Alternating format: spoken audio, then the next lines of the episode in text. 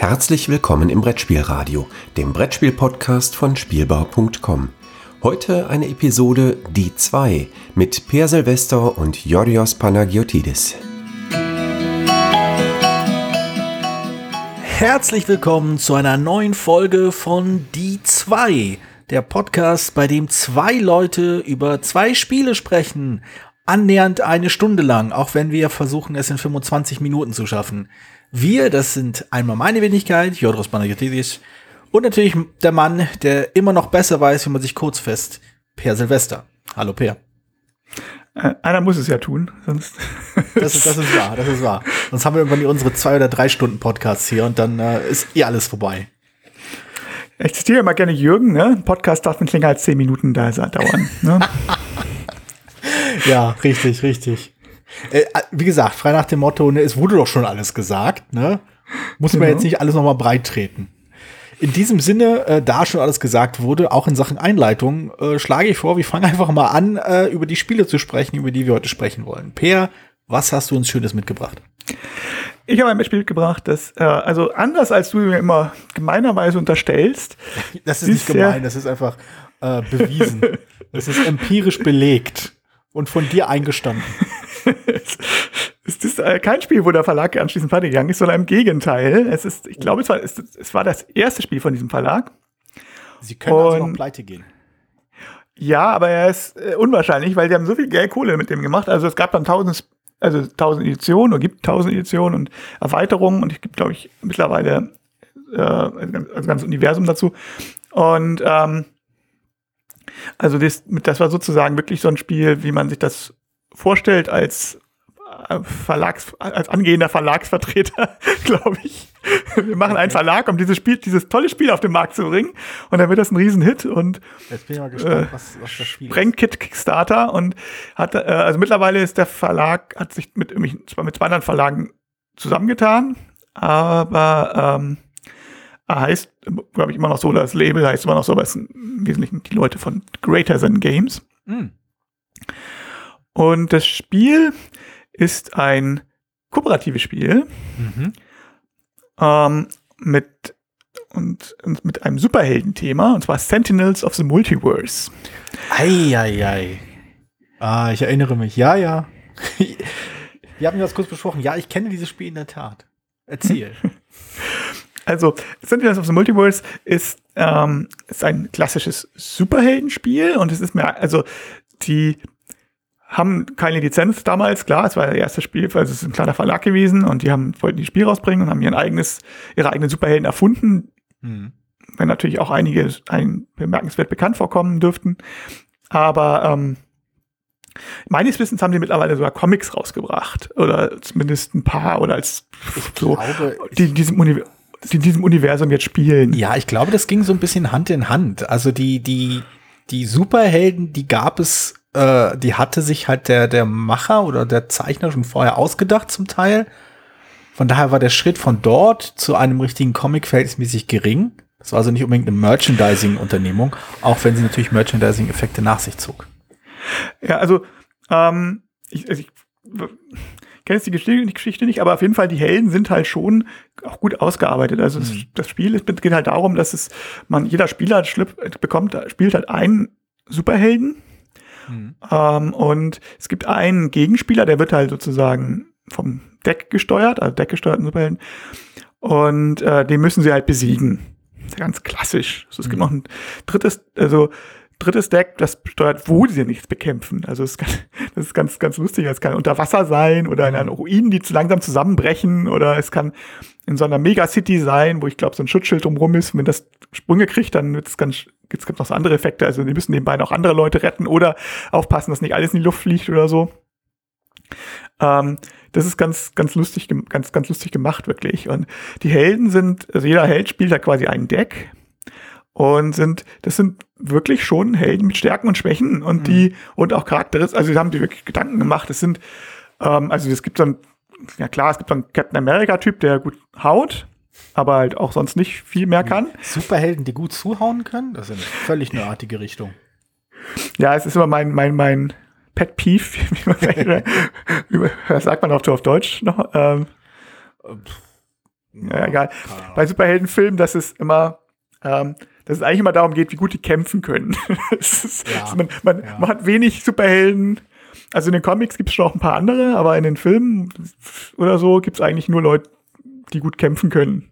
Auf die eine oder andere Art und Weise. Naja, das, das ja. liegt auch ein bisschen in der Natur der Sache, dass es halt ziemlich schwer ist, äh, überzeugende Argumente visuell dynamisch darzustellen in, in einem Comic, in einem Comicheft. Also versucht man einen Dialog zwischen zwei Personen.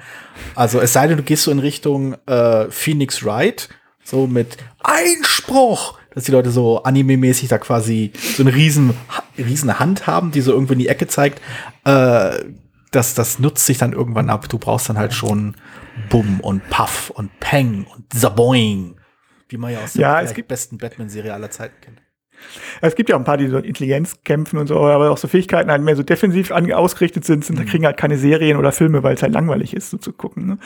Ich meine, mein Lieblingscomic-Held ist ja der Comic-Held, der ähm, die Fähigkeit hat, die, durch die Panels durchzugehen. Ich habe jetzt genau den Namen vergessen, aber das ist ganz, ganz cool. Mhm. Es gibt so einen Comic, ähm, Sag genau, also kommt vage bekannt, aber ich komme auch nicht auf den. Der, der, ja, genau, der kann die, kann die, der kann die Reihenfolge der Panels ändern. Und seine Gegenspieler ist halt einer, der zum Beispiel der, ähm, der die Perspektive so zu seinen Gunsten verändern kann. Sehr, sehr, sehr meta. ja, ja, es ist ziemlich cool. Ähm, nein, aber zurück zu Sentinels of the Multiverse. Wie gesagt, also es gibt zum Beispiel also einen, der, der, der halt prügelt. Es gibt einen, also Bunker zum Beispiel heißt der, glaube ich, der, ähm, der, der kann am Anfang gar nichts, hm. außer sich vorbereiten. Also der ja. bereitet sich ein und ähm, das gräbt sich so langsam. Konzept, ich verstehe. Genau. Und irgendwann, also als, und wenn er dann irgendwann mal fertig ist, dann macht er dann auch richtig Boom, so, ne? Und je nachdem, wie lange er sich aufbaut. Ja, und, ähm, und so schon klar. Genau, ja, genau. Oder ein anderer, der kann, glaube ich, gar keinen Schaden selber verursachen, aber gibt den anderen immer Gegenstände. Und mhm. das ist eine super Kraft, dass er alles Mögliche den anderen zustellen kann, also Schaden verdoppeln. Ein anderer ist halt ein, kann halt einfrieren und so. Also ähm, das, bei den Erweiterungen werden die noch abgefahren, Alter, mit, mit so Musikstücken und so, dass mhm. die dann, je mehr Noten sie nacheinander spielen, desto stärker werden sie oder sowas. Das ist ein bisschen komisch. Also, also jeder deswegen sind die Decks tatsächlich auch mehr, das finde ich bei solchen Spielen eigentlich mal ganz gut, als halt nur, ah, der hat jetzt plus eins auf Angriff und der hat jetzt irgendwie ja. plus zwei auf Verteidigung und der kann plus drei auf Fliegen oder so und bei den anderen ist es genau umgekehrt. Das, das, ist, das, das stimmt schon. Also äh, eine Sache, die vom Spielkonzept wirklich ziemlich klug erkannt wurde von den Designern, ist, dass jedes Deck sich wirklich anders anfühlen sollte und deswegen halt auch, wie du gesagt hast, eigene Stärken und Schwächen hat, die dazu führen, dass man das unterschiedlich spielen muss. Also ich erinnere mich, das erste Mal, als ich es gespielt habe, habe ich, glaube ich, Tempest gespielt. Äh, so mhm. eine Zeitreisen, Superheldin, glaube ich wenn ich so richtig zusammenbekomme. Und äh, da hat das viel damit zu tun, wie man sein Deck so manipuliert, wie man halt wann man welche Karten zieht und wo man welche Karten hinlegt und so weiter und so fort. Ähm, das war schon, da war schon wirklich der, der Anspruch oder zumindest der Ehrgeiz dahinter, ein bisschen was rauszuholen. Das fand ich echt gut. Das hat mir durchaus gefallen. Also ich sage jetzt, es ist, das fand ich auch, ist eine absolute Stärke von dem Spiel. Dadurch ist es halt auch sehr, durchaus narrativ. Ne? Also man kann sich durchaus vorstellen, weil die Charaktere halt tatsächlich so Fähigkeiten haben. Es wurde, ist natürlich halt, man merkt, dass sie Schwierigkeiten haben, dann am Ende irgendwie, also ich, ich habe noch die erste Erweiterung, glaube ich, mit. Also war die Kickstarter. Hm. Und, ähm, und, oder die zweite auch, glaube Nee, nee, weiß nicht, die erste und die zweite. Ich hatte die jedenfalls, und da wurden die halt schon abgefahren. Und ich glaube, bei der gibt auch noch eine dritte, da sind die halt schon, wo man sagen, das, da muss man sich ganz schön reinfuchsen in das System, weil die halt dann wieder ganz anders sind und das muss man dann erstmal hinkriegen. So. Also das ist schon designtechnisch schon schwierig. Ich weiß ja auch nicht, der hat da bestimmt irgendwann mal ein Level erreicht, so und also irgendwann ein Maximum erreicht. Ja, und, die, und die Gegenspieler sind auch alle unterschiedlich. Also es sind mhm. halt, beginnt halt mit, mit dem klassischen Bösewicht, der halt irgendwie seine Minions hat und so. Aber es sind halt auch, also ich glaube, die eine, die, ähm, macht immer Schaden zwischendurch und nimmt selber Schaden. Und wenn sie eine bestimmte Menge Schaden hat, dann ist sie ist man ein paar Runden unbesiegbar. Hm. Und die müssen die Helden dann überstehen und, und, und haben, ja, hat dann ganz viele, ich glaube, ganz viele Minions und die muss man dann alle platt machen, damit sie, damit man sie dann besiegen kann und so. Also mhm. ich habe nicht so viele Gegenspieler gespielt, deswegen weiß ich nicht so viele. Also weil die, ähm, also wenn ich, es ist ein Spiel, was das, das könnte man, wenn man möchte, wahrscheinlich sehr ausloten mit allen möglichen Kombinationen von allen möglichen Bösewichtern und, und ja, ja. Environments, also Umgebungen und so weiter, weil es echt sehr, sehr viel drin ist. Aber so ein, mhm. so ein oh, ich spiele mal ein paar Partien, wie, wie ich, Mensch, wie ich das bin. Äh, hat natürlich das nicht, nicht durch, durchdrungen. Das Problem ist halt auf Englisch und äh, mit vielen Kartentexten. Das ist, gibt's halt auch nicht in jeder Runde, die ich das ja. auf den Tisch bringen kann. So. Aber es ist schon ein interessantes Stück. Ich erinnere mich daran, also es gab so zwei Punkte, die meinen Eindruck so ein bisschen getrübt haben bei diesem Spiel. Denn mhm. äh, von der Beschreibung her, von dem, was man über das Spiel erzählt, finde ich es halt super. Also auch dieses, dieses Zusammenarbeiten und dass man halt wirklich so Synergieeffekte zwischen einzelnen Helden aufbauen kann. Manchmal klappt das hervorragend, manchmal klappt das nicht so gut. Das macht schon sehr viel Spaß. Es ist aber regeltechnisch sehr frickelig. Also du hast halt wirklich Ausnahmen und Sonderfälle. Mehr noch, du hast halt, du musst halt diese, diesen, der Ablauf einer Runde hat halt sehr, sehr viele Schritte der, die eingehalten werden müssen, weil verschiedene Karteneffekte halt Timing-Effekte nach sich ziehen, was halt gerade, wenn du mehrfach miteinander spielst, also wenn du mit mehreren Leuten spielst, meine ich, ähm, da, spielt das eine Rolle, wer hat was wann gemacht und dann obendrauf kommt halt noch die Rechnerei mit den Zahlen, mit den Zahlenwerten. Das macht das Ganze so ein bisschen anstrengend, weshalb äh, es mich auch nicht gewundert hat, dass dann irgendwann eine digitale Version dieses Spiels erschienen ist. Hm. Ähm, die halt auch eins zu eins die Grafik übernommen hat, aber schön halt für, äh, für, für Tablet oder PC, oder wo auch immer man das spielen möchte. Ähm, und dann auch so ein bisschen mit den Panels, also so Comic-Charakter äh, ein bisschen aufbaut, weil die Panels dann so reingeschossen kommen und dann die Sprechblasen so kommen, wo dann der Text drin steht. Aber da, das, das habe ich mir dann auch irgendwann mal gezogen, als es, glaube ich, für umsonst verschenkt wurde. ähm, aber da ist mir dann wiederum aufgefallen, dass mir das nicht gereicht hat. Also irgendwie das haptische, ich, also nee, das haptische ist, ist, ist gerade so ein Trendwort. Ähm, ich glaube gar nicht mal, dass es die Tatsache ist, dass die Karten in der Hand halten wollte, aber es war schon was anderes, es an einem, äh, einem Gerät zu spielen, als an einem Tisch mit anderen Leuten. Das auf jeden Fall. Also das Interessante ist, also zu den anderen Leuten sage ich ja gleich noch was. Also das auf jeden Fall mit den Frick, mit der Fricklichkeit kann ich auf jeden Fall nachvollziehen. Also gerade ähm, wie gesagt, die, die, die, die Bösewichte, die halt viele Minions rausbringen. Ich glaube, mhm. der Roboter oder so baut jede Runde ein oder so. Das ja. heißt, du musst, um gegen den eine Chance zu haben, auch immer mindestens zwei töten, so ungefähr. Das, genau. das, das genau. kommst du gar nicht ran, sondern das ist, und die, für alle Minions musst du immer nachhalten, wie viele Lebenspunkte die haben. Und das ja, ist da musst du ganz schön. Schaden mache ich hier, oh. bringt es was, wenn ich, wenn wir die beiden kombinieren, ich mache 14, du machst 16, ah, Moment, mit dem Combo, diesem Combo-Effekt machst du vielleicht 18, das reicht für den, aber dann ist der zuerst. Das, diese Friedlichkeit fand ich, die hat mir, glaube ich, also es war einfach zu, zu, zu viel Aufwand irgendwie. Das hat mir wirklich den, den Spaß an dem Konzept ein bisschen gedämpft.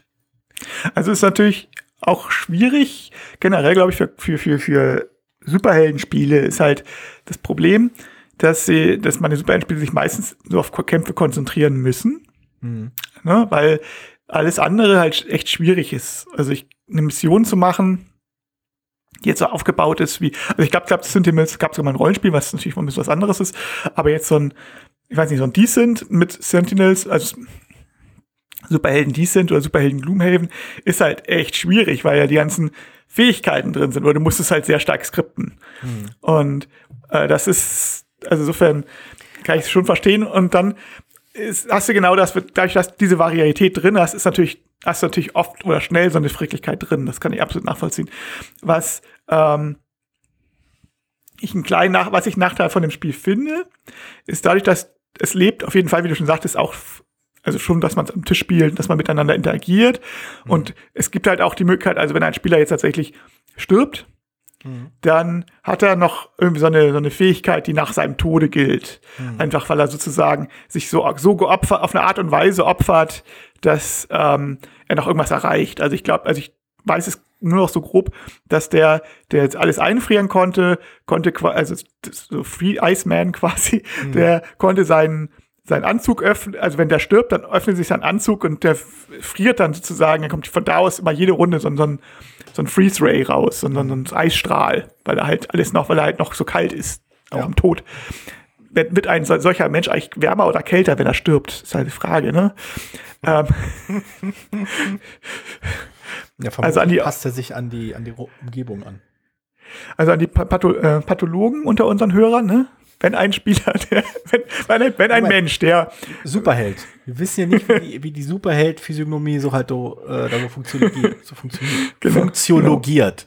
bitte festhalten, funktiologiert. Bei Superhelden funktioniert der Körper nicht, er funktiologiert. Funktionalisiert. Oder so. ähm, also das, das einerseits, auf der anderen Seite äh, könnte man auch, oder kann man durchaus so sagen, jeder manipuliert halt im Prinzip, wenn er dran ist, sein Deck. Er guckt, welche Karte spielt er oder welche Karten spielt er, in welcher Reihenfolge, welcher hält er noch zurück.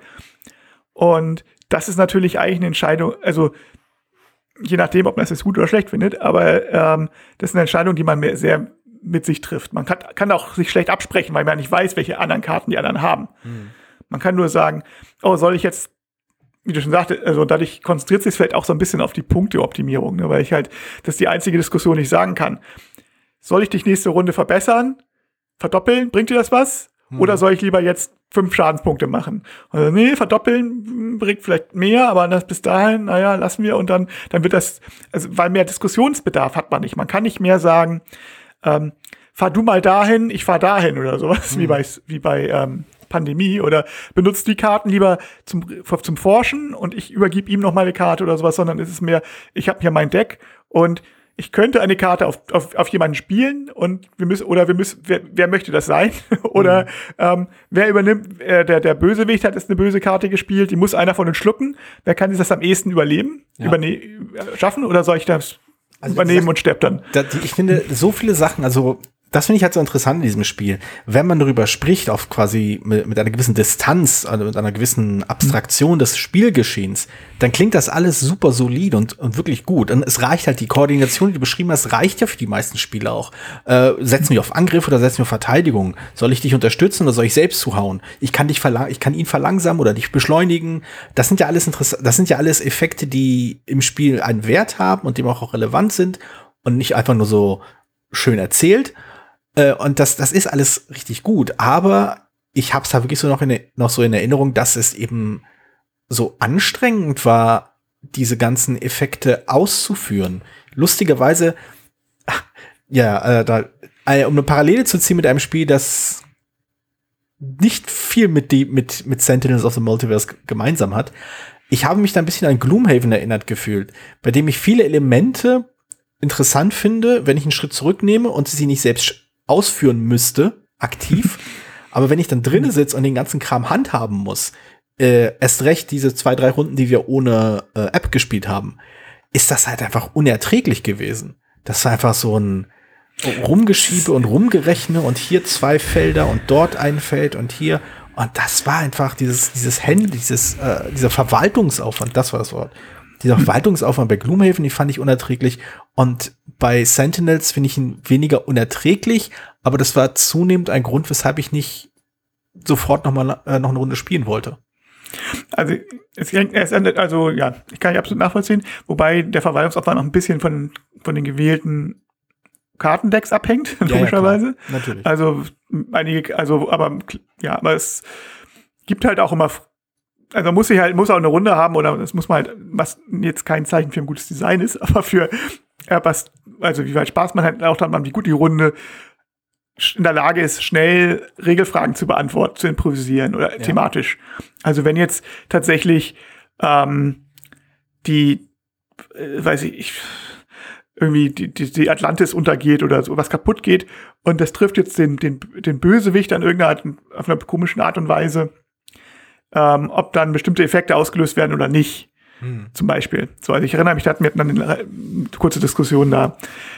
Und, und ähm, auch mit der Bombe, glaube ich, so eine Zeitbombe, die da irgendwann rauskam.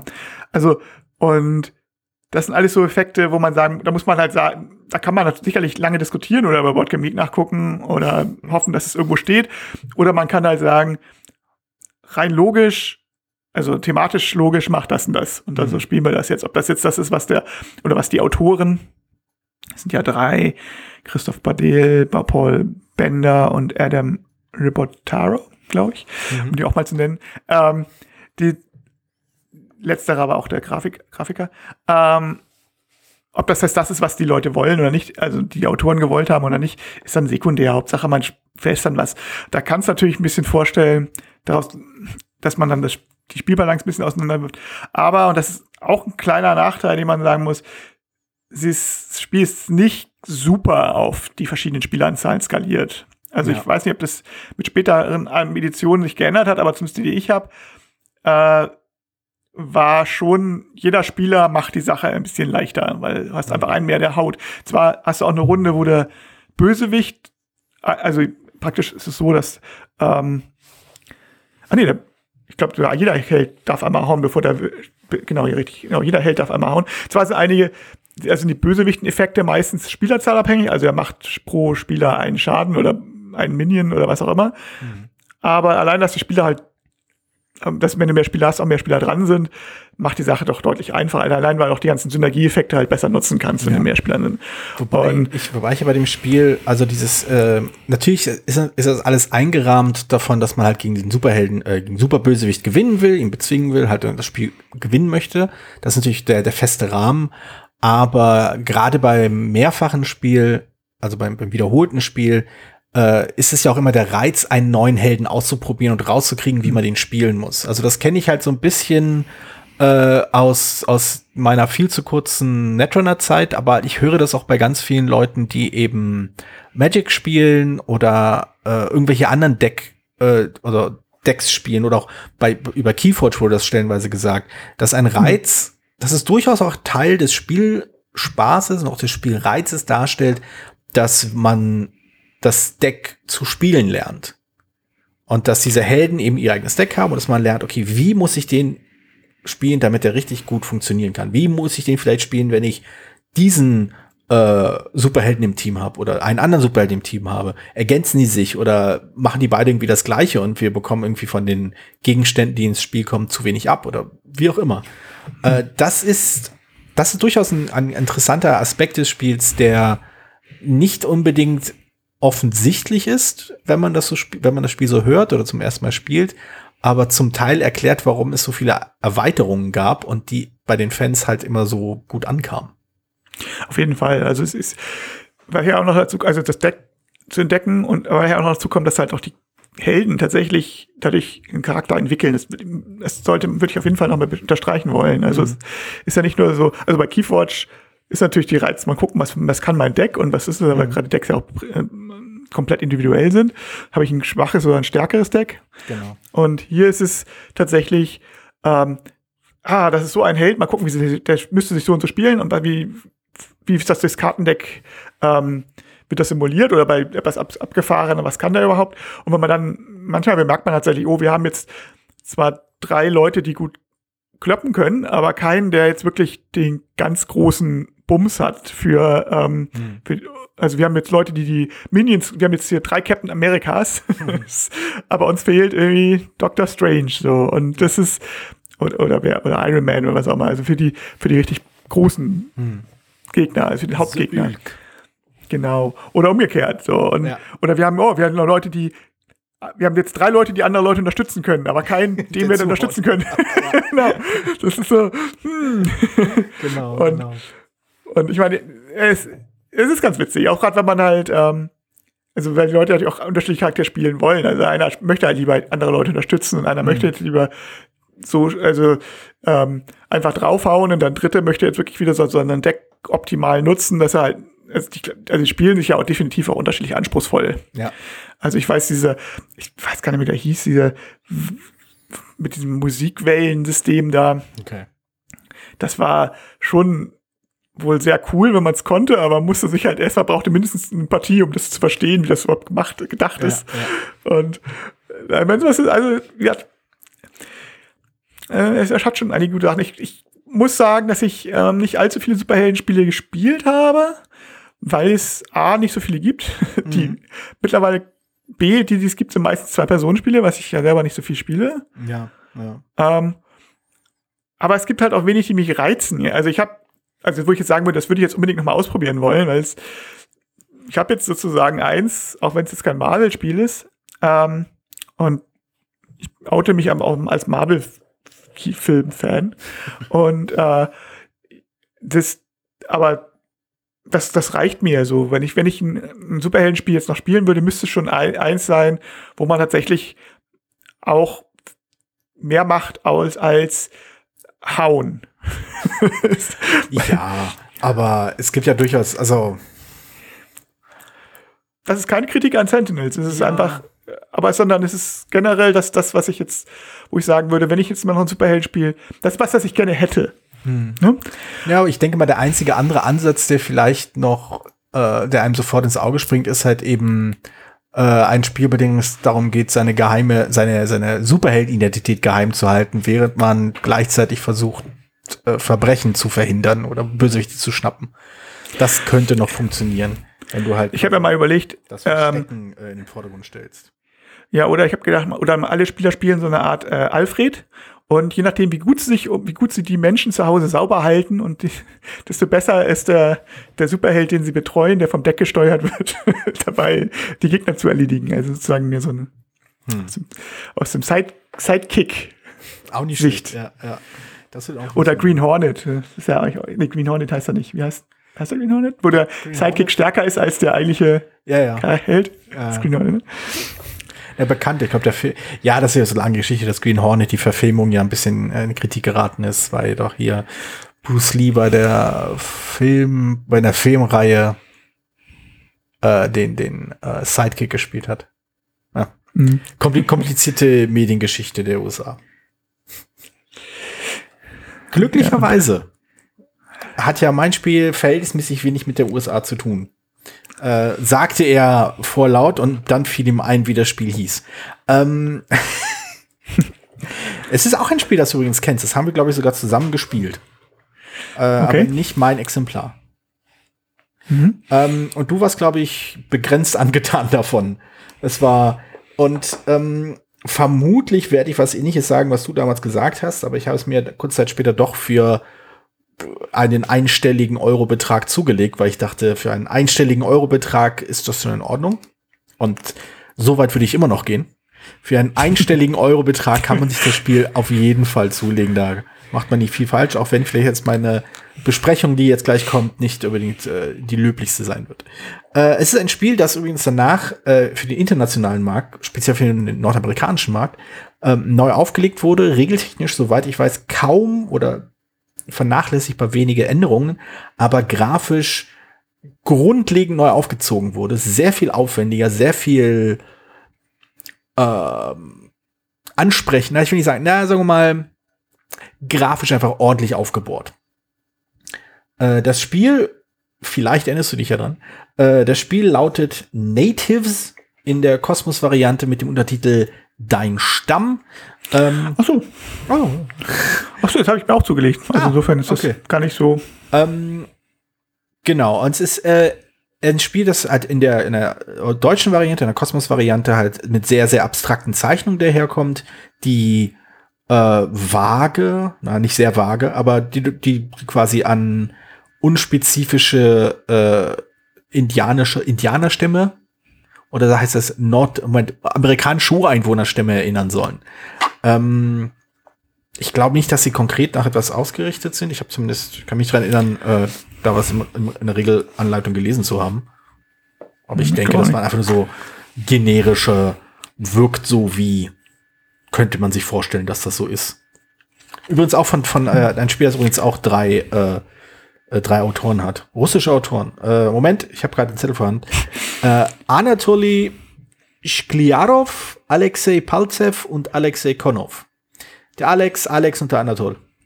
Mhm, ähm, genau, bei dem Spiel, äh, was, also das Spiel, ich vermute mal, der Grund, weshalb äh, du es dir auch zugelegt hast, so wie ich es mir auch zugelegt habe, liegt darin, dass der Kernmechanismus echt schön rund ist. Dass man Karten ausspielt, Karten einsammelt, äh, dass man so abwägt, welche Karten man, also man baut sich sozusagen seine Engine im Rahmen des Spiels auf, man nimmt Karten an, man hat so seine sechs Aktionen und dann, je nachdem, welche Aktion man nimmt, kann man bestimmte Karten einsammeln, die einem am Ende des Spiels nach bestimmten Arten und Weisen Punkte bringen. Ähm, das ist regeltechnisch äh, halbwegs nachvollziehbar. Ich das war eins der ersten Spiele, die ich mit meinem Sohn spielen konnte und der da mhm. der total abgefeiert hat, das super spannend fand. Ähm, der Grund, weshalb ich es nicht so super feiere, ist, glaube ich, ein ähnlicher, weshalb ich auch äh, Punktsalat nicht so super feiere. Äh, und zwar die, die Erkenntnis, dass halt ein gutes Regelsystem noch kein gutes Spiel macht. Ähm, ich finde bei diesem Spiel, und das ist mir auch gerade dadurch klar geworden, als ich halt auch die, die Neuauflage, äh, ich glaube Inuit, The Snow Tribes heißt das, glaube ich, auf Englisch, äh, angeschaut habe. Es geht gar nicht darum, dass das so abstrakt aussieht. Bei ich glaube, die sind sogar zeitgleich, ich glaube, die sind sogar zeitgleich erschienen. Also ich weiß, okay. dass ich das Inuit Snow Tribes in, auf der UK Games Expo gespielt habe, äh, nicht gespielt, sondern gesehen habe und spielen wollte. Ja. Aber es war immer halt voll, der Tisch. Ja. Und so dringend war es dann auch nicht. Und äh, dann, das war im selben Jahr, oder so ein Jahr vorher, ich weiß gar nicht mehr genau, wie als Natives, bei, wie als wenn. Ah, wie als wenn um. Ja, ich erinnere. Wie als wenn um äh, Natives bei Cosmos rausgeschi rausgeschieden ist. Also heute irgendwie ist, ist ausgeschieden. Raus aus dem, aus dem raus aus der Druckerei. Da, da. So schlecht ist es nicht, dass Cosmos Nein, das ausgeschieden hat. Nein, nee, nee, also ähm, ausgeschwitzt. nee, es ist, es ist überhaupt nicht schlecht. Es ist halt äh, ein mechanisches Spiel, was auch an sich nicht so dramatisch ist, weil auch mechanische Spiele können einen Reiz haben. Aber was mir bei diesem Spiel einfach so ein bisschen fehlt, ist, dass sich dieses, äh, dieses Engine-Bauen irgendwie, das fügt sich nicht wirklich spürbar zusammen, es spürbar zu einem Spiel zusammen, dass man mit anderen Leuten spielt. Man spielt es halt quasi wie geben, man schaut so, ah, was hat der sich genommen, das muss ich mir jetzt wegschnappen und da, was werde ich haben, wie will ich meine Punkte holen oder welche Strategie verfolge ich, so diese Art von unvermeidlicher Interaktion, die man halt hat, wenn man ein Spiel spielt, bei dem es nur einen Gewinner gibt. Aber ähm, ich hatte halt nicht das Gefühl, dass sich dass ich da was entwickelt am Tisch. Das ging mir bei Punktesalat auch so. Das war einfach so, ja, die Regeln funktionieren, die stören nicht, die kann man so runterspielen, alles, alles richtig. Aber ich hatte halt nicht das Gefühl, dass wir ein Spiel gemeinsam spielen. Und das hat weniger mit Multiplayer Solitär zu tun, wenn das so klingt, sondern einfach so, ich weiß es nicht. Hm. Also ich, also ich denke, also bei mir ist es so angekommen, also meine Jüngere mochte es gar nicht und meine Ältere findet es gut. Mag Punkte aber deutlich lieber. Also ich spiele, mhm. es kann auch daran liegen, dass es noch ein bisschen schneller geht, Punkte also noch ein bisschen ja. kürzer und so. Ähm, ich mag Native so zwischendurch, mal spiele ich es gerne, aber halt, oder mal, aber es ist halt nicht so ein Spiel, was man jetzt ständig spielt, weil es und das ist glaube ich also man hat die emotionale Bindung nicht so. Ich glaube das ist so, dass das Stärke des Spiels ist gleichzeitig auch so ein bisschen die also vielleicht so ein bisschen die, ähm, das Problem, das ist so, so, so wahnsinnig klar, also so läuft so rund, dass man es halt so runterspielt, wie man so schon sagt, ne? Mhm. Und äh, also man nimmt, man, man nimmt Karten, eventuell ganz viele, wenn man halt die Engine ein bisschen aufgebaut hat, oder auch mal weniger, wenn man nicht so viel gemacht hat, entscheide, wo man die Karten ablegt, nächste Karten, Karten werden wieder aufgefüllt, nächster Spieler mhm. ähm, nimmt Karten und das läuft, läuft so, rockt so runter, so. Mhm. Aber dadurch äh, hat man eben auch, also es läuft halt so, so rund und so, läuft halt nur auf einer mechanischen Ebene ab. Und deswegen hast du eigentlich nicht die ganze Zeit das, das Gefühl, so, oh, hoffentlich klappt das jetzt, sondern mal, es, es, es, es, läuft halt irgendwie mal, mal besser und mal schlechter, aber du hast halt nicht so die, ja, es läuft halt doch im wesentlichen Teil auch ein bisschen alleine. Du entscheidest, bei welche Karten ja. du nimmst. Ja. Äh, und das ist also bei Punktesalat, finde ich, ist zumindest noch ein bisschen mehr Spannung da, nicht immer, aber also dadurch so, gerade wenn die Karten an der Auflage austauchen, in der Auf Auslage auftauchen, also ich weiß nicht, was heute los ist, hier müssen die Chloroform versprüht haben oder so, ähm, in der Auslage, auftau Auslage auftauchen, auf die, Tisch, ähm, äh, landen. Die, die auf, die, auf den Tische sind, genau. ähm, die man gerne, die man gerne, die man gerne hätte, dann äh, erzeugt das schon so eine gewisse Spannung. Und da kriegst du jetzt noch, nimmt das sie mir weg, äh, ich will jetzt gerne haben. Also zumindest ein bisschen. Mhm. Also schafft es Punktesalat für mich zumindest noch ein bisschen mehr Spannung zu erzeugen. Das heißt nicht, dass Natives jetzt langweilig wäre, also mhm. komplett spannungslos wäre, aber es ist halt doch sehr mechanisch. Es wurde dem Spiel ja auch sehr vorgeworfen, absolut nachvollziehbar.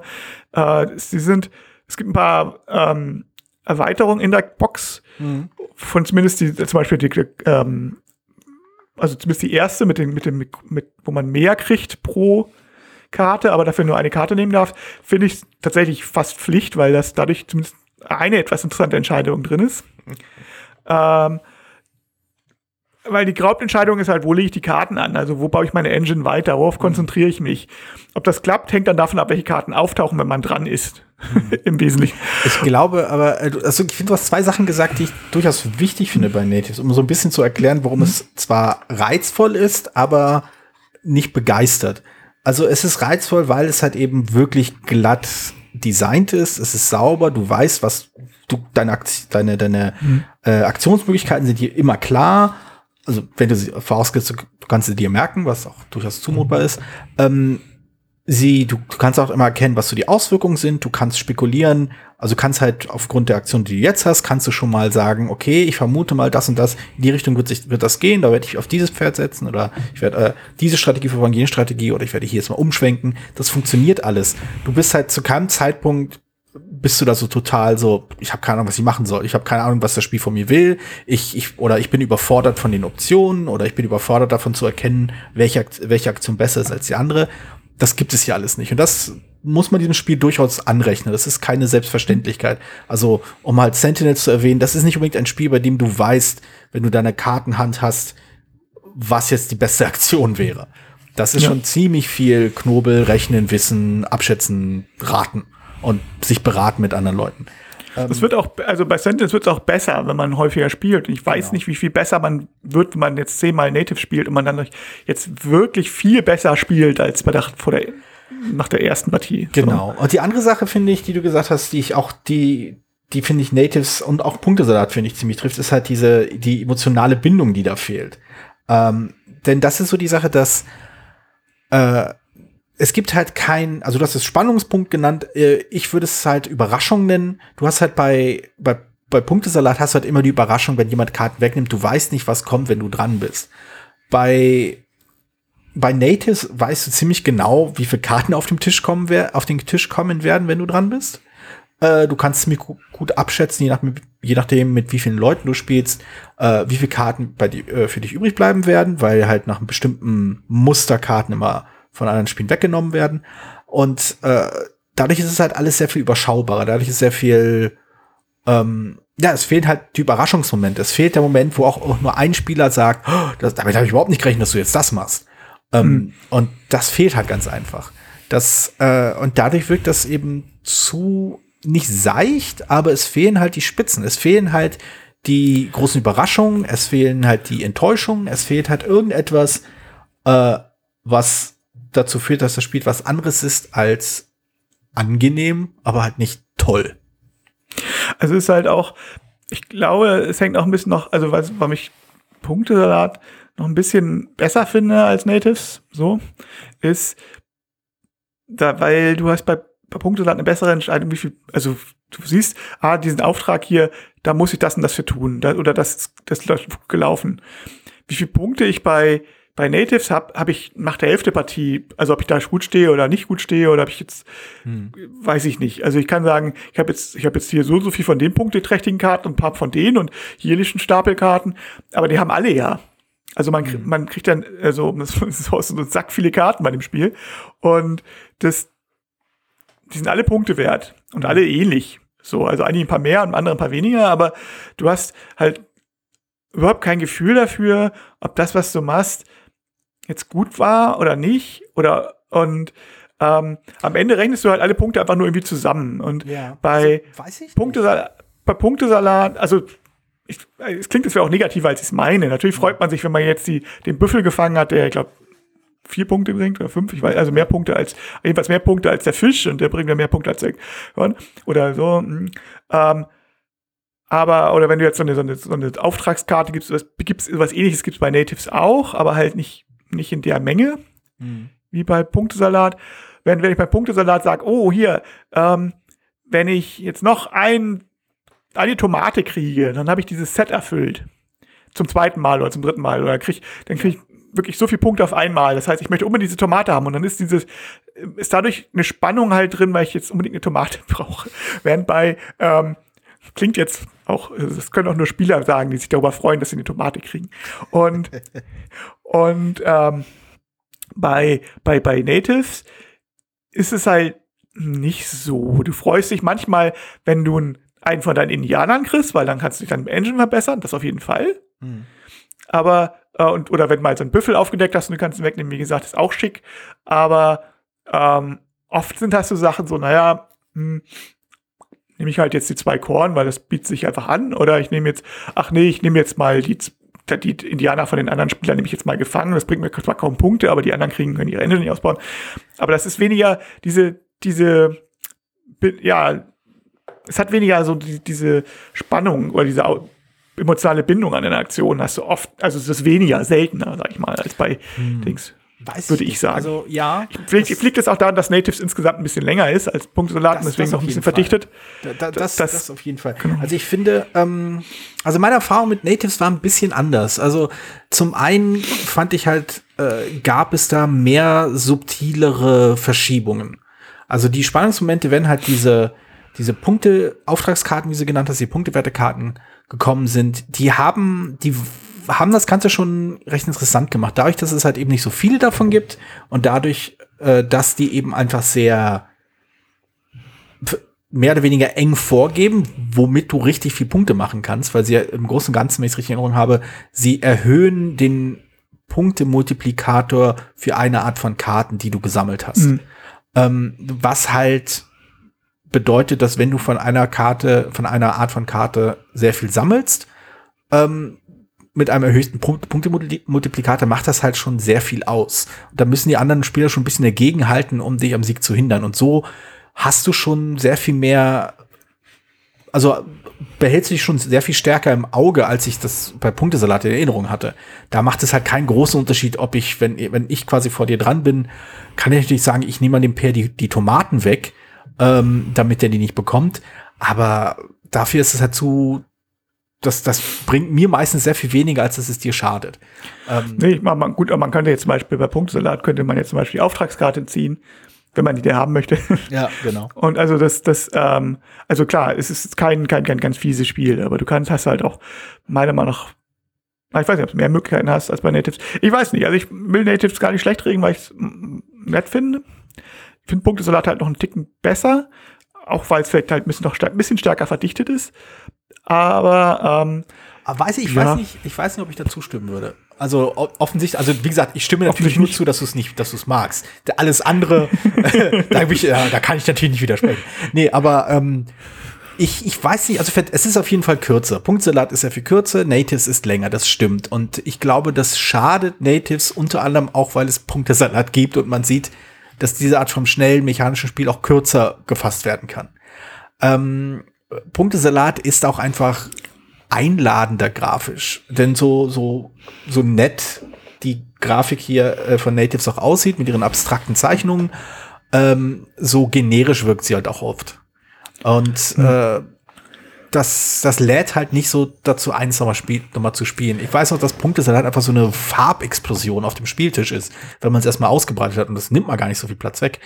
Das, das hat schon was. Das ist, das ist einfach ansprechender. Aber Natives hat halt eine Menge subtile Momente, eine Menge Feinheit, eine Menge kleine Stellschrauben, wo man sich denkt, ach, das ist ja gar nicht so schlecht, das ist ja, das ist interessant, ja, also, aber es also zeigt halt eben nicht langfristig weiterspielen zu wollen. Und dafür, da, ich sehe, was ich ja sofort sehe, ist, warum man eher zu Punktesalat greift, weil das schnell, kurz ist. Es fehlen zwar die Subtilitäten, aber für 10, 15 Minuten brauchst du halt auch keine subtile Momente. Ja, also ich, auf jeden Fall. Also ich denke, das, ja, dass du mit der Grafik angesprochen hast, ist eigentlich, ist mir vorher nicht so aufgefallen.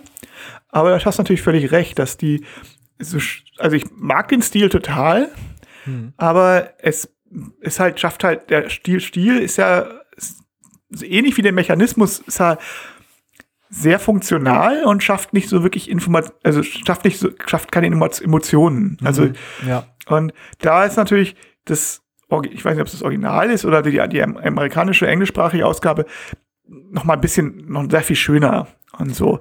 Aber es ist halt auch sehr viel größer und damit teurer. Ja, und ja. Ähm, das gibt das Spiel nicht her. Was noch ein kleiner Neben, ich wollte es gleich noch sagen wollte, ein kleiner, auch wenn es eigentlich nicht so wichtig ist, aber ein kleiner Nebeneffekt von der längeren Spieldauer ist bei Natives halt auch, dass die Abrechnung noch sehr viel länger dauert, weil man einfach mehr viel mehr Karten sammelt. Ja, ja, klar. Das muss so sein, damit das Spiel funktioniert, weil man eine Engine, die nach einer Minute zu Ende ist, ja keine richtige Engine ist. Also, mhm. ist, also das ist ja das Interessante an dem Spiel ist, dass man sich so Schwerpunkte setzt, welche, welche Kartentypen man besonders effizient sammeln kann, also man mehr nehmen mhm. kann. Also kann ich, ich könnte jetzt eine Büffelkarte nehmen oder drei Kornkarten, so zum Beispiel. Ja, ja. ich, wenn ich das vorher ausge so ausgebaut habe. Ich könnte natürlich auch mehr Büffelkarten ausbauen, aber dafür gibt es gar nicht so viele. Es lohnt sich vielleicht gar nicht, wenn nie dreimal drei Leute drei Büffelkarten ausliegen, wenn ich dran bin, so zum Beispiel. Genau. So, das ist, deswegen muss es ein bisschen länger dauern. Das hat einen Nachteil, dass halt die, dass es, dass man am Ende halt sehr lange Punkte zählt. Ähm, und das zumindest mein, also doch auch ein bisschen vielleicht der Grund ist, obwohl meine Tochter schon ziemlich gut ist in Mathe, ist ja noch Tochter von der Mathelehrerin, aber das, das, das kriegt sie nicht, nicht mehr hin, so alleine. Und bei Punktesalat geht's, sind die Punkte noch handelbar. Also dann, ich glaube, der Rekord liegt bei uns bei 60 Punkten. Hm.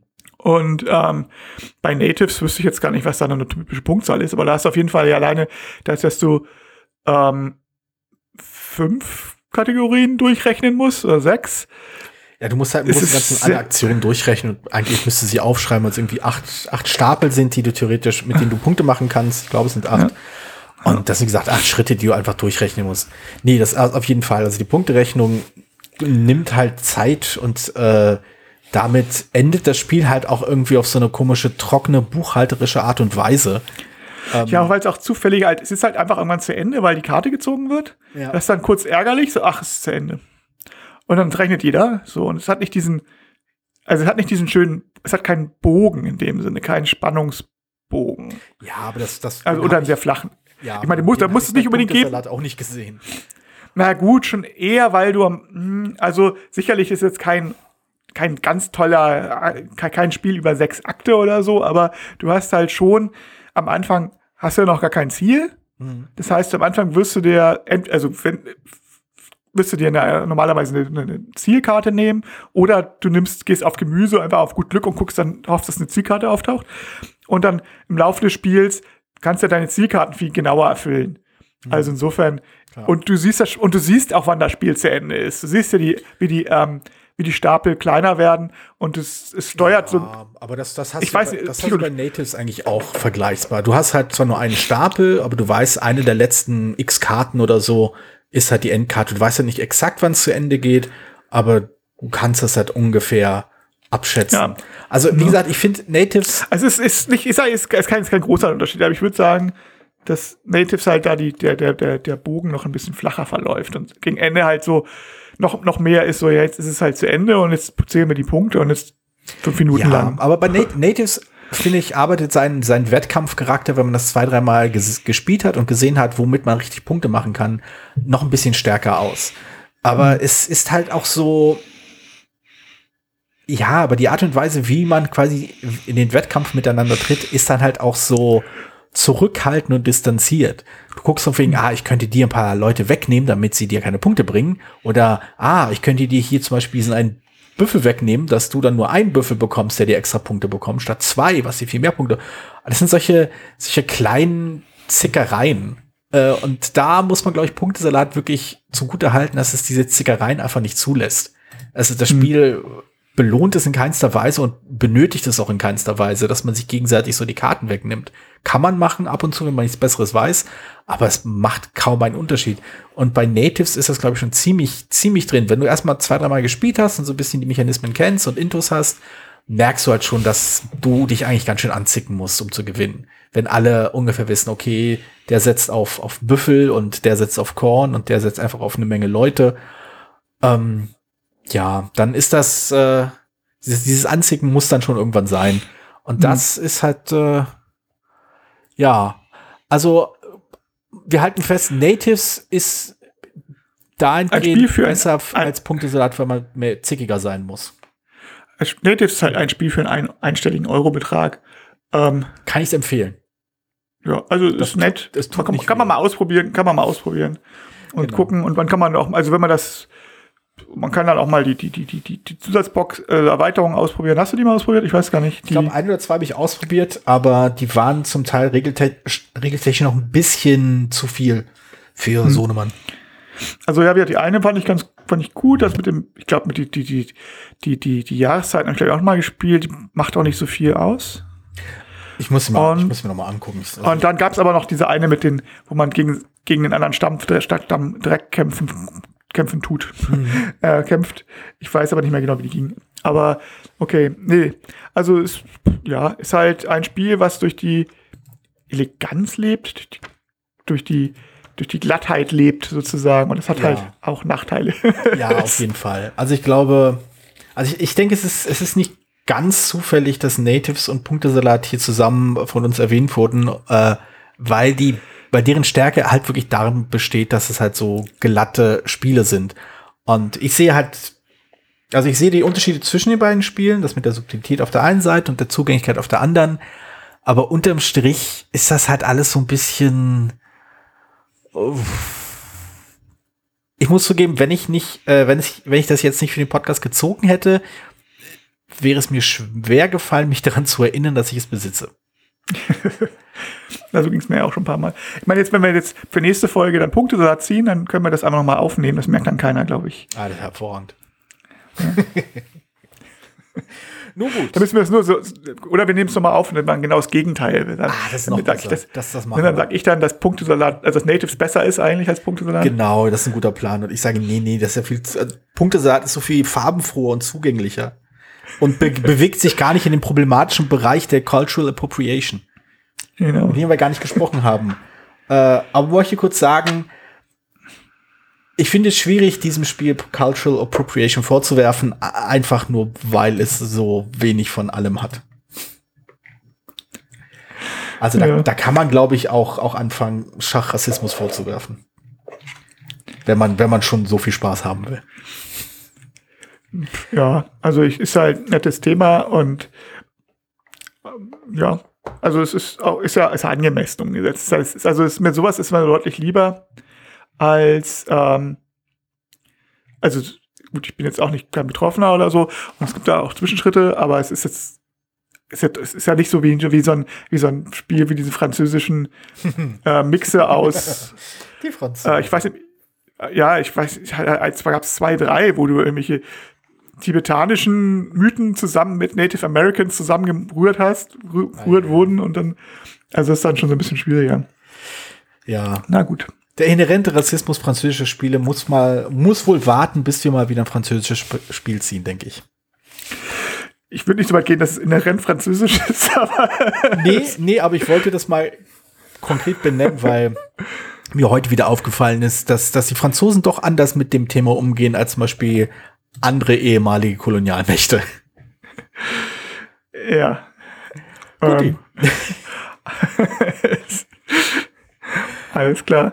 Schön, dann äh, sprechen wir am Freitag wieder, möglicherweise über Kolonialmächte, möglicherweise auch nicht. Und dann schauen wir mal, was es da zu besprechen gibt. Jo, alles klar, ich bin gespannt. Bis dann. Bis dahin, tschüss. Vielen Dank, dass du diese Episode Brettspielradio Die 2 gehört hast. Falls du dich mit uns austauschen möchtest, dann findest du uns auf Twitter. Peer unter König von Siam, Jorios unter Joe Dizzy und Jürgen unter spielbar.com. Außerdem gibt es eine tolle Community rund um das Beeple Brettspiel Blogger Netzwerk. Hier nutzen wir Slack, eine kleine App für den Austausch mit Hörern, Lesern und Zuschauern. Falls du ebenfalls dazu stoßen möchtest, sende einfach eine E-Mail an info@spielbar.com, dann senden wir dir einen Einladungslink zu. Bis bald, wieder hier bei Brettspielradio die 2.